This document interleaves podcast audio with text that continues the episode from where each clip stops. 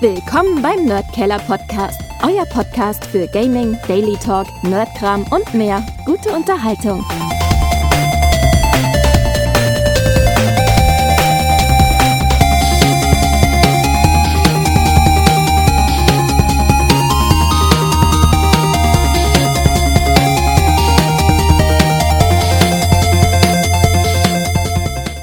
Wunderschönen guten Morgen vom Nerdkeller. Guten Morgen Österreich sozusagen. Ich bin heute komplett allein da, weil der Martin äh, ist ein bisschen gestresst in letzter Zeit. Der wird die nächsten paar Podcasts, keiner weiß wie lang, nicht dabei sein. Er lebt noch, aber er hat einfach nur viel zu viel Stress. Deshalb werden es der Karim und ich alleine schaukeln. Und weil der Karim die nächsten paar Tage früh in die Arbeit muss, äh, kann er auch in der Früh nicht aufzeichnen. Und dann habe ich gesagt, jetzt probiere ich mal, was passiert, wenn ich alleine einen Podcast aufzeichne, weil ein paar Themen habe ich eh zum, zum Plaudern. Zuerst das Wichtigste. Gestern, nein, falsch, vorgestern, am 19. am Pirate Day um 18 Uhr mitteleuropäischer Zeit, also so wie es bei uns ist, ähm, ist Monkey Island rausgekommen. Return to Monkey Island der dritte Teil ähm, der Monkey Island Saga. Alle anderen Teile, die nach 1 und 2 waren, spielen danach. Für alle, die es nicht wissen, ich habe alle Monkey Island gespielt und mir haben alle Monkey Island gefallen, sogar die Tales of Monkey Island haben mir gefallen. Die waren jetzt nicht so richtige, äh, für die klassischen Adventures, sondern es war so ebenso könnte es Tales of nennen, Tales of Serie von, ähm, ja, wie heißen sie? Es ist kein zweiter da, der mir helfen kann, ähm, die auch Lego gemacht haben und diese ganzen Tales of Spiele gemacht haben. Wurscht, ähm, ihr wisst, was ich meine und eh klar, dass ich das vergessen habe. Am, am besten gefallen hat mir eigentlich das eine Monkey Island, ich glaube es war Monkey Island 4, ähm, wo man auf dem Schiff war und Kanone geschossen hat. Das war, glaube ich, auf der PS3, wenn ich, nein, auf der PS2 war das. Genau, das war auf der PS2 und was mir dort so taugt hat, ist, ähm, dass du Surround Sound gehabt hast und du hast gehört, von wo die Schiffe geschossen haben oder so. Das ist aber schon ewig her, also ich glaube, dass es bei dem Spiel war. So viel zu, so viel zu den Monkey Island, zur Monkey Island Saga bisher. Wie ist das neue Monkey Island, Return to Monkey Island? Erstmals, es kostet auf Steam gerade einmal 22 Euro oder 23 Euro, 22,99. Ähm, auf, auf der Nintendo Switch ist es auch herausgekommen. Was es dort kostet, schaue ich jetzt gerade nach. Ähm, weil ich merke mir sowas sowieso nicht, aber ich glaube, es wird wahrscheinlich das gleiche kosten. Nintendo 25 Euro kostet auf der Switch. Grafisch gesehen kann man es auf der Switch wahrscheinlich genauso spielen. Ähm, Frage ist bezüglich Switch oder PC. Wenn man Steam Deck hat, dann sowieso nur PC, weil dann kann ich es am PC und am Steam Deck spielen. Und wenn ich halt kein Steam Deck habe und ich möchte es gerne unterwegs spielen können, dann natürlich die Switch, hätte ich gesagt, vom Gefühl her. Ich habe mich entschieden für die PC-Version, einfach um das alte klassische Feeling zu haben, mit Maus und Tastatur am PC zu spielen. Ich will es nicht einmal mit ähm, Controller probieren, interessiert mich eigentlich gar nicht, weil ich bin mit der Maussteuerung eigentlich sehr zufrieden. Und weil ich meistens schon schlechte Erfahrungen, äh, schlechte Erfahrungen, weil es halt langsam und unangenehmer war mit Controller spielen, solche Spiele, möchte ich jetzt gar nicht den Controller probieren. Wie ist Monkey Island und wie weit bin ich jetzt schon nach diesen zwei Tagen eigentlich? Ich habe jetzt laut Steam vier Stunden gespielt in diesen letzten zwei Tagen. Bin schon bei Teil zwei angelangt. Ähm, das Spiel ist in fünf Teile unterteilt und ich bin eben schon in Teil zwei. Wie weit ich in Teil zwei bin, weiß ich nicht. Ähm, und ich muss sagen, das Spiel ist einfach so, wie ich es erwartet habe, ähm, oder eigentlich nicht, wie ich es erwartet habe, weil ich habe ja gesagt, das wird der volle Flop werden und voll scheiße. Und nein, es ist wie jedes andere Monkey Island oder vielleicht eher zu sagen wie Monkey Island 1 und 2 ähm, mit einer aufpolierten, schöneren Grafik als damals natürlich, aktuell angepasste Grafik im Comic-Stil einigermaßen, ähm, aber eher ein, ein viereckiger Comic-Stil, also so Hardkant-mäßig, also so viereckige Nasen und sowas zum Beispiel.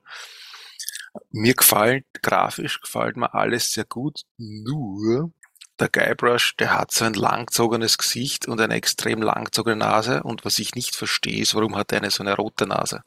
Also das schaut irgendwie komisch aus. Ich meine, es ist mir ja im, im, Prinzip ist es mir egal, wie der Charakter von dem er ausschaut. Es, es schaut halt nur irgendwie komisch aus und gewöhnungsbedürftig. Wahrscheinlich, wenn ich das Spiel durchgespielt habe, nach, nach 10, 20 Stunden ist mir dann eh schon wieder wurscht, dass, oder falls man gar nicht mehr auf, dass er rote Nase hat, aber diese ständig rote Nase ähm, tritt halt extra in den Vordergrund. Kann auch daran liegen, weil er gern Grog sauft oder so, keine Ahnung. Gameplay-technisch ist es wie jedes ähm, andere Adventure, Point-and-Click-Adventure auch. Man hat ein Inventar, das ist beim PC links unten ein Sack, auf den man draufklickt, dann kann man die Sachen im Inventar gehen dann grafisch auf. Man kann die kombinieren, also man kann Sachen anklicken. Gibt es immer mehrere, also gibt es oft mehrere Optionen linke Maustaste nehmen, rechte Maustaste untersuchen. Und wenn man es nimmt, kann man es auch im Inventar mit anderen Sachen kombinieren, damit dann was anderes daraus wird zum Beispiel. Ähm, oder man nimmt es einfach und kann es damit Sachen in der Gegend, wo man gerade steht, herum kombinieren. Und darum geht's auch, also gameplay-technisch geht's auch darum, dass man eben wirklich äh, Rätsel löst, dass man Sachen sucht, die man für das Rätsellösen braucht und eben dann Gegenstände findet und die dann einsetzt, dass man das lösen kann. Also es ist jetzt kein äh, Action-Spiel, was eh klar ist bei einem äh, Point-and-Click-Adventure, sondern einfach wirklich ein Point-and-Click-Adventure, wo man Rätsel lösen muss. Bis jetzt waren die Rätsel eigentlich immer so, dass man recht gut selber draufkommt. Es gibt in dem Spiel ähm, ein Hintbook, das kriegt man, wenn man das Spiel spielen, das noch nicht gefunden hat, ähm, das kriegt man dann irgendwo bei einer bekannten Dame, die man schon länger kennt aus den alten Spielen. Ähm, und bei dem Hintbook ist so, dass man sich Hinweise in mehreren Stufen geben kann. Bei mir war es bis jetzt immer so, dass die erste Stufe eigentlich komplett sinnlos war, weil das habe ich eh schon gewusst. Das eine Mal, wo ich das dann wirklich gebraucht habe, ähm, da habe ich dann fast bis in die dritte oder vierte Stufe reingehen müssen, dass man den richtigen Hinweis gegeben hat. Aber ich persönlich empfehle es, ähm, wenn man das Adventure wirklich gut spielen will, nehmt keine, äh, keine Online-Hilfe in, in, in Anspruch, wo sie dann irgendwelche Foren durchsucht nach Dings, weil da können sie jetzt zu viel Infos kriegen. Dieses Hintbook ist echt dezent und sanft, weil der weiß wo du gerade bist und ähm, du hast dann nur die Fragen zur Auswahl, die du jetzt gerade brauchst. Das heißt, du kannst gar keine Infos kriegen für zukünftige Sachen und auch nicht für vergangene Sachen. Also du siehst wirklich nur gerade das, diese Frage, äh, die du stellen kannst, die du brauchst und dann, wenn du draufklickst, erst dann die Antwort. Manchmal reicht ja vielleicht auch schon die Frage, dass man draufkommt, was man machen muss.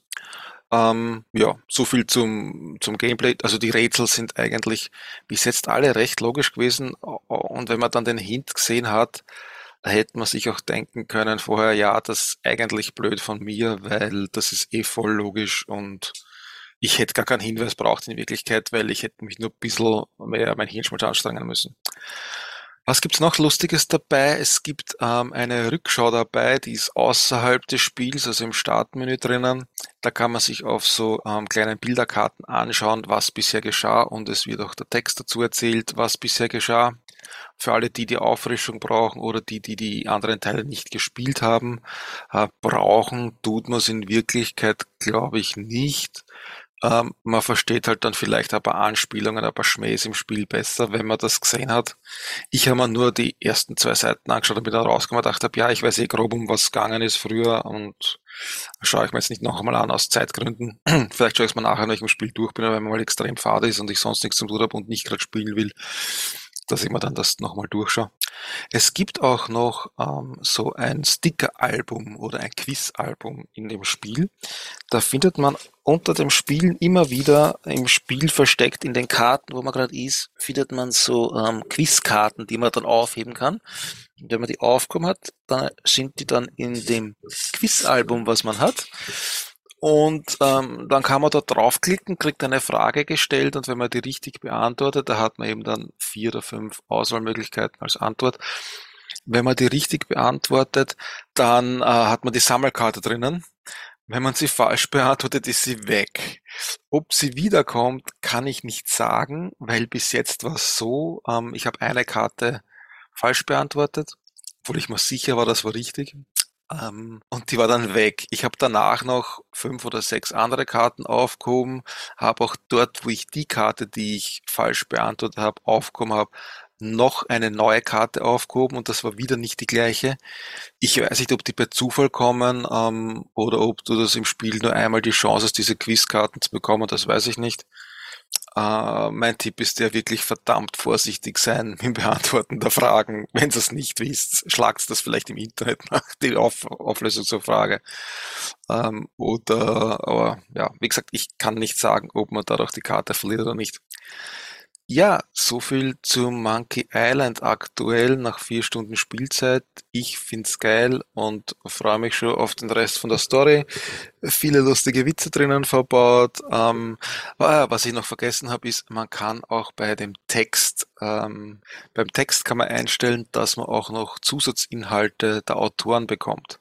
Ich habe das natürlich gleich eingeschalten, deswegen kann ich jetzt nicht sagen, was der Unterschied ist. Angeblich soll dann der Text ausführlicher sein.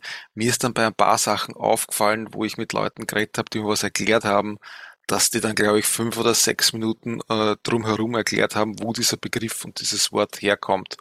Ähm, welches Wort war denn das? Weiß ich jetzt gar nicht mehr. Ja, ich bin halt alt und vergesslich.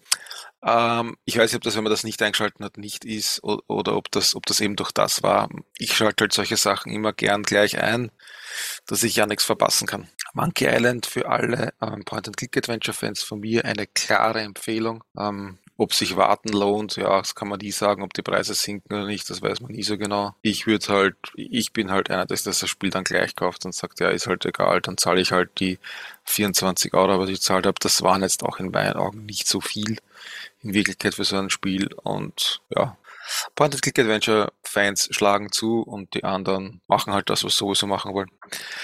Update zu meiner Photovoltaikanlage. Die Module sind schon da, die werden im Laufe dieser Woche montiert. Und wenn alles gut geht, wird Ende September, das heißt, das ist eigentlich auch schon in neun Tagen, ähm, wird mein äh, Wechselrichter geliefert und äh, auch dann montiert gleich. Das heißt, wenn alles gut läuft, bin ich im Oktober schon Stromproduzent und Lieferant sozusagen. Ob ich viel im Winter rausliefer, glaube ich eher weniger, weil wir werden alles aufbrauchen, was wir haben. So, was ist das da? Ähm, ich habe auch lustigerweise gestern ist dann die, die EVN vorbeikommen und hat mal äh, meinen Smart Meter montiert was ja auch unbedingt notwendig ist für die Photovoltaik. Ohne dem kannst du es ja gar nicht, kannst du gar nicht einspeisen. Und, und wahrscheinlich ist es jetzt so, dass ich dann eigentlich, wenn ich den Smart Meter schon habe und die Photovoltaik angeschlossen wird, dann muss da gar keiner mehr kommen von der EVN, weil ich ja sowieso einen konzessionierten Elektriker habe, der den Anschluss macht für mich. Und dann könnte ich dann wahrscheinlich gleich wirklich umschalten und nutzen. Allerdings habe ich auch jetzt von ihm gehört, der gerade darauf wartet, dass seine freigeschalten wird, aber den kenne ich nicht persönlich, ist ein Freund von einem Freund, dass er halt zumindest den Strom selber nutzen kann momentan. Und das ist im Winter, ähm, wo die Sonnenstrahlung nicht so hoch ist und du nicht so einen hohen Ertrag hast, er sowieso egal ähm, ob du einspeist oder nicht, weil du wirst das meiste wahrscheinlich sowieso selber verbrauchen im Winter untertags, wenn du zu Hause bist und halt Strom verbrauchst, ja. Wenn du, wenn du sowieso keinen Strom verbrauchst, dann ist das sowieso nicht der Fall. Ähm, somit wäre es bei mir dann eigentlich egal, wenn das auch jetzt dann länger dauert, bis das Freischalten. Halt im Sommer wäre super, wenn du da extreme Überproduktion hast, dass du das alles äh, hergeben kannst, den Rest. Obwohl, da bin ich gerade am Anschauen, was ich da machen werde, ob ich äh, an meinen Lieferanten, da ich bin bei der Kellag, ob ich einen Lieferanten zurückliefer gleich direkt oder ob ich in so eine äh, Energiegemeinschaft dazugehe, mit der du lokal deinen Strom teilst. Der Vorteil ist der, wenn du lokal den Strom teilst, sparst, ist, ist, sind die Netznutzungsentgelte geringer. Und das kann bis zu 64 Prozent der Netznutzungsentgelte sein. Und alle, die sich mit Strom beschäftigen oder mit den Strompreisen beschäftigen, wissen ja, dass die Netznutzungsentgelte so um die 15 Cent pro Kilowattstunde sind. Oder, oder 12, 12 bis 15. Und dann kommt nochmal der Strompreis oben drauf. Das sind bei mir momentan immer noch nur 6, 6,5 Cent. Das heißt, ich komme auf so 18, 20 Cent pro Kilowattstunde, was ich zahle momentan. Und bevor eben ein Anbieter den Preis hochschnallt, habe ich gesagt, schau dass ich eine Photovoltaik habe. Und wenn man eben diese 15 Cent halbieren kann, dann ist der Strompreis eigentlich in Wirklichkeit gleich fast nur mehr halb so hoch beim Einkauf als wie ähm, als wie beim äh, als im Normal. Und das wäre halt schon interessant. Das ist, man muss halt wirklich eine größere Gemeinschaft haben, wo alle im gleichen im gleichen Netzkreis hängen sozusagen. Da geht es darum, um die Netzebene, ob du im Niederspannungsnetz bleibst. Und mit Niederspannungsnetz ist eben das 220 bis wirklich 400, also 240 und 400 Volt Netz gemeint. Und ob du über die Überlandstrecken musst, über den Trafo hinaus. Das heißt, wenn du in derselben Trafostation hängst wie die anderen, kannst du denen den Strom günstiger verkaufen. Das heißt, die haben einen Vorteil dadurch. Die ist wahrscheinlich egal, weil du kriegst überall so ziemlich die gleichen Cent pro Kilowattstunde, ob ich es jetzt an einen Keller verkaufe oder an den kleinen Kunden kriege ich das Gleiche. Außer natürlich, ich verkaufe es an jemanden, der da extrem viel zahlt, der den aktuellen Marktwert zahlt wo du dann um die 30 Cent pro Kilowattstunde kriegst. Nur es stellt sich halt die Frage, ob man bei diesem Preistreiberspiel mitmachen will und auch so ein Nutznießer sein will wie die anderen, dass man eben das ausnutzt, dass momentan die Preise so hoch sind und dass man eigentlich das ähm, Fünffache verlangen kann ähm, von dem, was die anderen, was der Standard ist. Ähm, ich glaube eher nicht, dass ich in die Richtung gehe. Das kann ich mit meinem Gewissen nicht vereinbaren. Ähm, ja, so viel zur Photovoltaik und ich hoffe, dass ich es beim nächsten Podcast schon meine Paneele fertig oben habe und nur noch auf den Wechselrichter warte. Ja, wie wird es weitergehen im Podcast? Ich möchte schauen, dass ich mit Karim ein bis zweimal die Woche einen Podcast machen kann. Ich habe mir auch schon überlegt, ob ich es nicht so mache, dass ich irgendwen von unseren äh, Fans einlade, ähm, mit mir eine Folge gemeinsam zu machen. Ist jetzt blöd, wie ihr mich kontaktieren könnt. Ich meine, der Victor, der kann mir einfach eine Nachricht schicken über Signal oder über SMS oder kann mich anrufen und kann sagen, ja du, ich würde gern äh, eine Folge mit dir machen. Ähm, bei den anderen, die müssten mir dann auf Facebook schreiben. Allerdings blockiere ich alle auf Facebook und ob der Martin äh, Zeit hat, dass er in den Facebook Messenger reinschaut, weiß ich nicht. Aber ich mache es einfach so. Ich mache jetzt meinen äh, Facebook Messenger. Ich schalte jetzt mal meinen Facebook Messenger ein Ah, ich war schon lange nicht mehr auf Facebook. Äh, bei meinem Facebook Messenger schalte ich ein, dass mir jeder Nachrichten schicken kann. Ähm, ich muss jetzt noch, ist denn das Privatsphäre, Privacy Center? Da, ah, das ist so kompliziert. Inst Facebook-Einstellungen. Wahrscheinlich bin ich da besser, wenn ich am Handy nachschaue. Bla bla bla, Privatsphäre.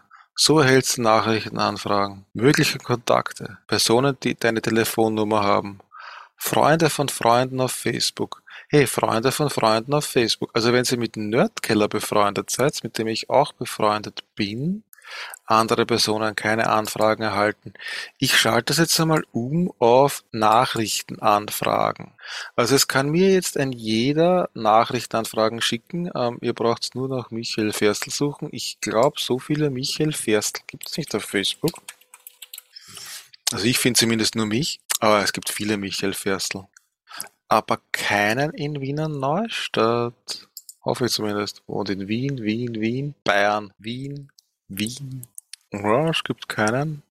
Es gibt keinen zweiten Michael Ferstl in Wiener Neustadt. Gut. Also wer von unseren Fans ähm, einmal mit mir eine Podcast-Folge aufmachen will, Michael Ferstl aus Wiener Neustadt, äh, anschreiben, äh, fragt vielleicht kurz, ob ich eh der Michael Ferstl vom Nerdkeller bin. Und ich schreibe dann eh kein Blödsinn zurück, sagen, ja, ich bin's.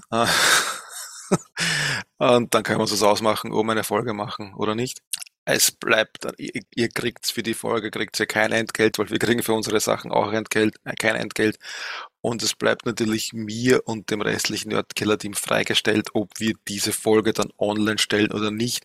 Wenn irgendwelche Sachen drinnen sind, die wir nicht in Ordnung finden und die wir nicht online stellen wollen, dann tut's mir leid, dann lösche ich den Podcast einfach ähm, und fertig. Ich bin da so ehrlich und sage euch das dann auch und ich sage euch dann auch, was man nicht taugt hat zum Beispiel. Wie gesagt, wir wollen, wir machen schon viel Blödsinn und Scheiße, aber es gibt halt keinen Rassismus bei uns oder Sexismus oder sowas. Das gibt's bei uns nicht.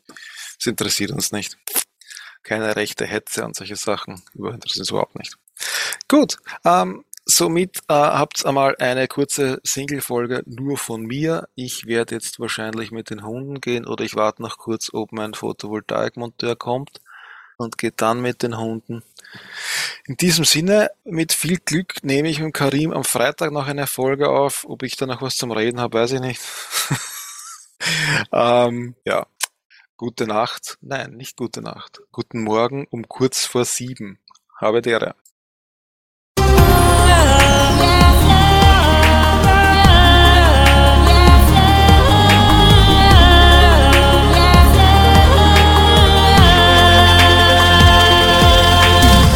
der. Podcast für Gaming, Daily Talk, Nerdkram und mehr.